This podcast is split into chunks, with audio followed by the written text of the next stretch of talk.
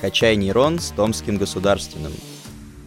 Здравствуйте, дорогие слушатели. Меня зовут Игорь Колмаков, и с вами новый выпуск подкаста «Качай нейрон» с Томским государственным. Сегодня обсудим компьютерные игры, киберспорт и причины его растущей популярности. А также узнаем, как киберспорт связан с наукой и почему данное направление стоит развивать в ТГУ. С кем же еще, как не с директором Центра прикладного анализа больших данных ТГУ, мы можем об этом поговорить. Поэтому сегодня у нас в гостях Вячеслав Гойко. Вячеслав, здравствуйте. Да, здравствуйте, Игорь. Здравствуйте, уважаемые слушатели. А для начала расскажите, как часто вы сами играете в компьютер, насколько сильно любите компьютерные игры. Я их обожаю, начнем с этого. Но, к счастью или к сожалению, как только появились дети, и как я стал директором центра, играть приходится меньше. Но это время от времени, особенно на новогодних праздниках бывает. Вспоминаю свое прошлое. А вообще достаточно много играл в свое время. И считаю, что сейчас в обществе некоторое такое негативное восприятие игр но игры могут многому научить, и поэтому, ну, я лично очень люблю игры. Да, о том, а, чему они могут научить, мы еще поговорим. Может быть, у вас есть какой-то любимый жанр игр? Я в этом отношении вот фак, обожаю игру Dota.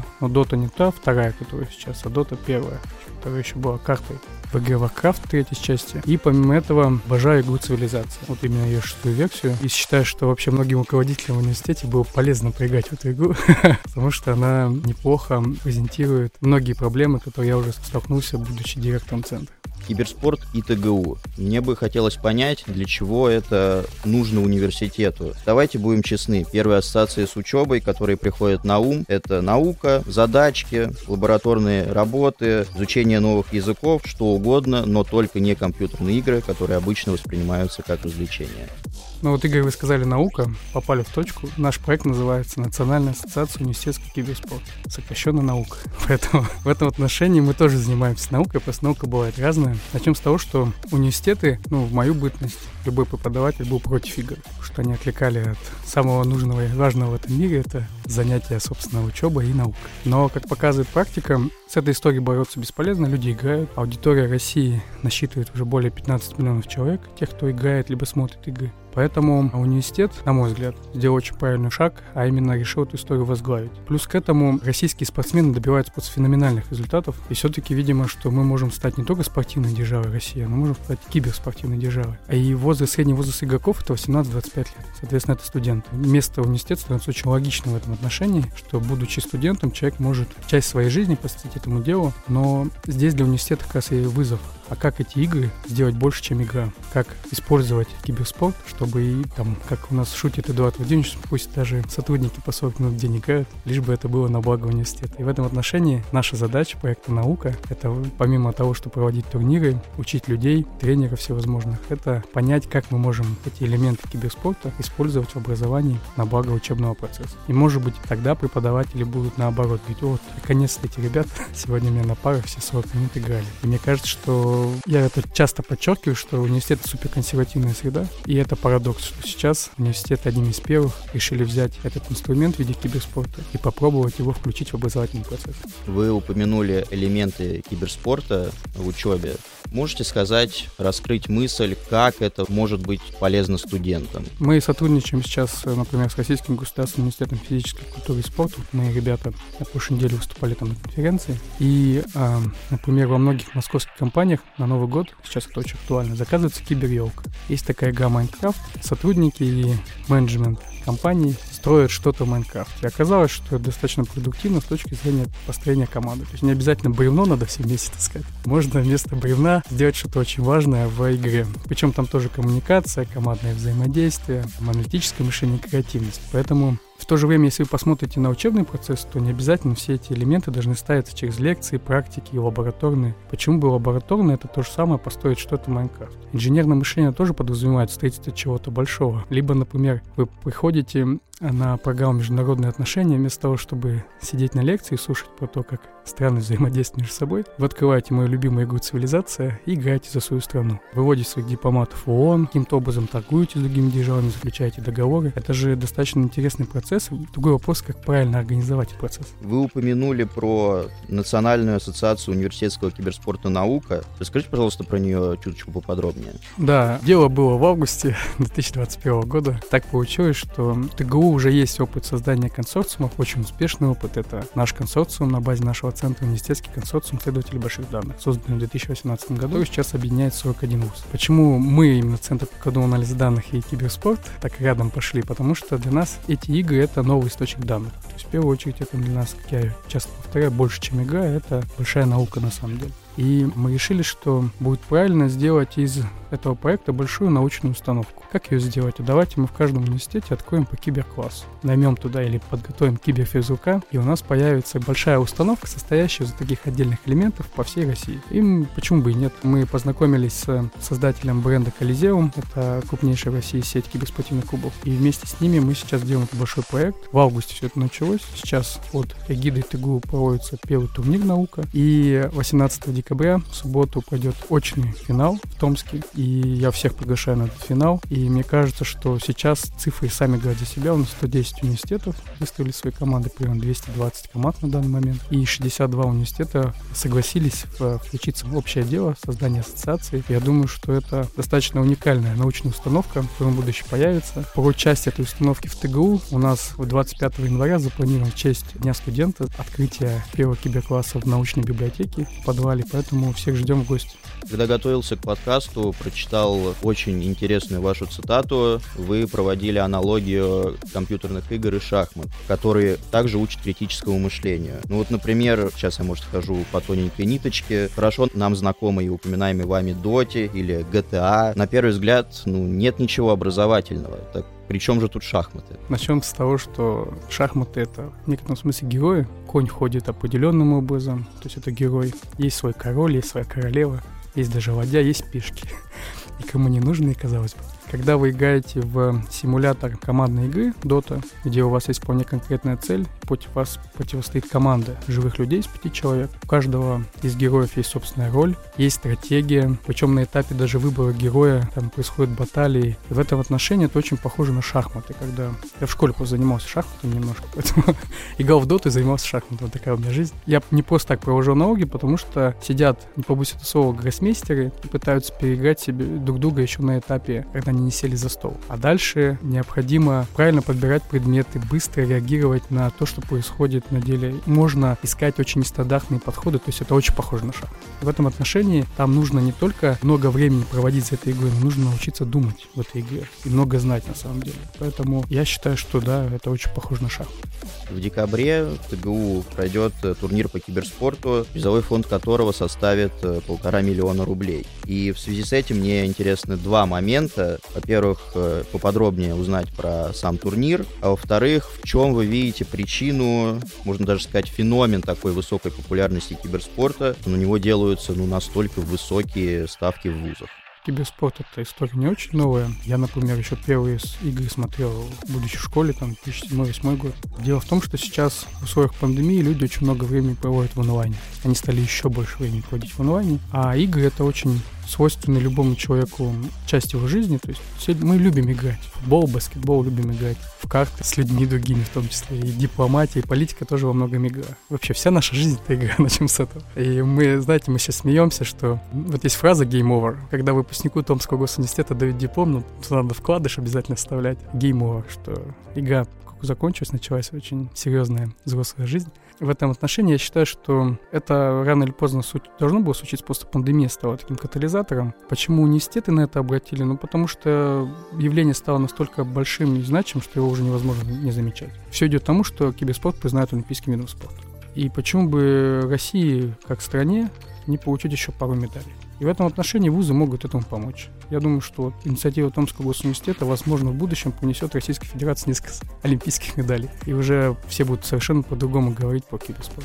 Развивая тему популярности киберспорта, который в России признан официальным видом спорта, также не так давно российская киберспортивная команда Team Spirit выиграла чемпионат мира по игре в доту. И с учетом того, насколько сейчас э, все любят играть в компьютерные игры, современные технологии стремительно развиваются, как вы думаете, в будущем данный вид спорта может целиком заменить физический? Или же так называемый баланс будет сохраняться, и еще остаются шансы на спасение мира от захвата киберспортом? Спасибо, классный вопрос. Начнем с того, что в свое время у меня дома компьютер появился тоже в благих намерениях.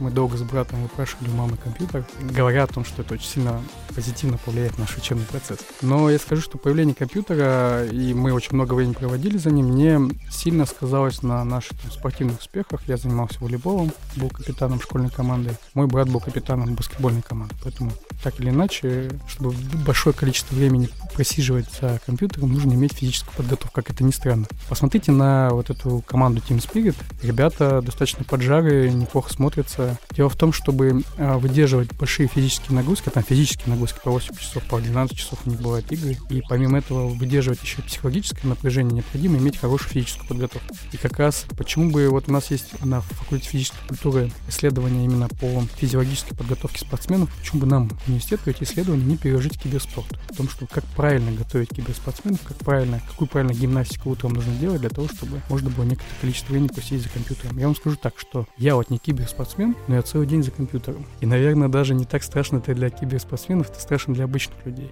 Здесь же мы можем получить продукты определенные, которые помогут обычному человеку правильно себя готовить, чтобы вот сидеть на работе за компьютером весь день. Сейчас все преподаватели и студенты целый день просиживают за компьютером.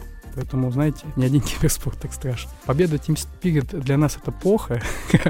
Скажу сейчас крамольную вещь. Да, все мы, мы побежали в киберспорт в августе, я повторюсь еще до момента, когда не выиграли. С выигрышем самого крупного чемпионата по размеру призовых сейчас все начали говорить о киберспорте, и поднялся хайп. С одной стороны, для нас это хорошо, с другой стороны, это очень плохо, потому что очень много конкурентов. История очень сильно усложнилась. Но, тем не менее, возвращаясь к вопросу о физиологическом состоянии, о том, что все родители будут обеспокоены, что вместо того, чтобы играть с мячом на улице, дети будут проводить большое количество времени сидя, здесь как раз нужен этот, да, пресловутый баланс. Но я еще раз повторю, что есть подход, при котором можно использовать киберспорт просто как как инструменты, и даже для того, чтобы мотивировать, например, заниматься спортом супер, что вы немного упомянули про некие минусы киберспорта. Давайте разовьем эту тему. Зависимость от компьютерных игр. Возможно, вы сами с этим сталкивались или наблюдали на примере друзей, знакомых. Насколько, во-первых, по-вашему, это опасное явление? И, во-вторых, сразу вопрос, как этой зависимости можно избегать? Да, ну, все наши жизни — это сплошные зависимости.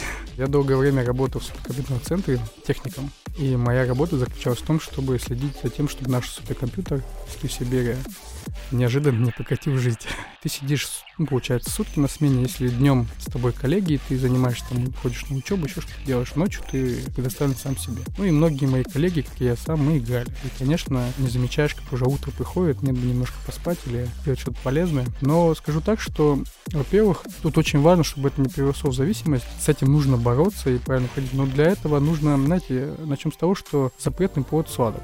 Поэтому вместо того, чтобы запрещать, наверное, нужно правильно это дело организовать. Нужны какие-то методики, как это использовать. Так или иначе, дети в любом случае играют, даже в школах. И почему бы вот эту историю тем же школам не возглавить? Как правильно играть? Может быть, использовать это в учебном процессе для команды образования. Может быть, какие-то креативные решения можно находить. Может быть, проектную работу можно делать. И помимо этого, это очень быстро растущая индустрия. И это тоже не... Мы, университеты, должны готовить людей в будущее, в будущее профессии. Киберспорт — это продуцирует гигантское количество новых профессий. Ну, ты, например, говорю про тренера киберспортивной команды. И вместо того, чтобы запрещать человеку играть, может быть, он станет в будущем ну, и займется именно этим делом. Это очень востребованная история. Менеджер киберспортивной команды, организатор онлайн мероприятий, комментатор и так далее. То есть ну, появляются новые профессии вокруг этой индустрии. И плюс у нас большое количество айтишных направлений. Все-таки компьютерные игры, и повторюсь, тут еще и Россия в этом тоже преуспела, что у нас достаточно много разработчиков компьютерных игр, онлайн-игр, им нужны кадры. Причем кадры не только айтишные, но и кадры, например, историки. Если у вас игра посвящена Второй мировой войне, то вам бы неплохо иметь два историка-консультанта, которые правильно скажут, как танк должен выглядеть, как он должен стрелять, как должны материться солдаты и так далее. Поэтому в этом отношении для нас это большие возможности. Но, повторюсь, есть негатив, но во многом этот негатив нужно еще проверять. Вот у нас есть Валерия Мацута, и она возглавляет грант РНФ, который посвящен как раз деструктивному поведению в интернете. И вот мы сейчас вынашиваем идеи на тему того, что проверить вот эту историю о влиянии стрелялок на психику. Знаете, я очень много играл в стрелялки, вот сижу сейчас с вами в одной аудитории, и в принципе, на мой взгляд, достаточно адекватный. Ну, то есть тут нужен научный подход, и мне кажется, что во многом очень много стереотипов относительно киберспорта и киберигр, в принципе. Вячеслав, я честно скажу, хоть и не считаю себя большим игроманом, тем не менее, порой так и тянет после работы расслабиться и пару часов во что-нибудь поиграть. Поэтому хочется услышать от вас некоторые рекомендации относительно компьютерных игр. Доту вы уже упоминали. Именно для этого мы устроим небольшой блиц. Я буду задавать короткие вопросы, вы можете давать на них длинные ответы. Тут у нас полная свобода слова. Ваши три любимые компьютерные игры. Ну, я их называл уже. Это Dota, а, это цивилизация. Ну и люблю стрелялки, поэтому Counter-Strike. Но опять же, повторюсь, не тот, который сейчас, а вот 1.6, если кто знает. А я думаю, что они поймут, что это за Counter-Strike. Самая ожидаемая игра 2022 года — это... А я не слежу за новыми играми. То есть человек, который занимается киберспортом, да, не следит за играми, но я опять повторюсь, что это увлечение из детства, из юности, которое там каким-то образом меня по жизни ведет, но я все-таки это превратил в работу, может, многие мне будут завидовать. И в этом отношении мне важно, что мы можем из существующих игр получить. То есть поэтому я за играми не слежу. Ну и напоследок, коли уж мы сегодня обсудили конкуренцию физического и компьютерного спорта, вы сами-то что предпочтете? Поиграть в FIFA на PlayStation или по старинке, по классике поиграть в футбол на площадке? Я делаю и то, и другое, как это ни странно. У меня есть один из лучших моих друзей, он работает в университете. Так вот, он играет, совмещает и приятное, и полезное. И это не мешает ему жить, поэтому, во-первых, общение... Почему-то многие считают, что игры — это как раз э, аналог общения, но можно общаться во время игры, это тоже. Например, я в свое время поддерживал отношения со своим братом, который был в Казахстане, благодаря Доте. Мы вместе играли, созванивались и так далее. Он, благо, со мной в Томске, работает в стройной комиссии. Ему большой привет. В этом отношении, мне кажется, что... Почему здесь вопрос «или»? Здесь вопрос «и». Помимо этого, Пандемия показала, что, к сожалению, внешние обстоятельства могут сделать так, что живого общения будет очень мало. Но у нас гениальная возможность общаться на расстоянии. Почему бы не превратить вот это общение на расстоянии, в том числе в играх, в классное, очень приятное времяпровождение? Это очень хорошая мысль, очень важен баланс в таких вещах. И на этом, пожалуй, мы будем заканчивать наш сегодняшний выпуск. Дорогие слушатели, вопрос к вам. Пишите в комментариях, что предпочтительнее лично для вас. Джойстик и прохождение какой-нибудь стратегии на компьютере или турник и беговая дорожка на любимом стадионе ТГУ. А я напоминаю, что у нас сегодня в гостях был Вячеслав Гойко. Вячеслав, спасибо вам огромное, что уделили нам свое время. Мне кажется, довольно много всего мы сегодня обсудили. Про игры, про киберспорт. Кто знает, возможно, после нашего выпуска геймеров ТГУ станет чуть больше. Игорь, спасибо. Коллеги, большое спасибо. Да, больше играть.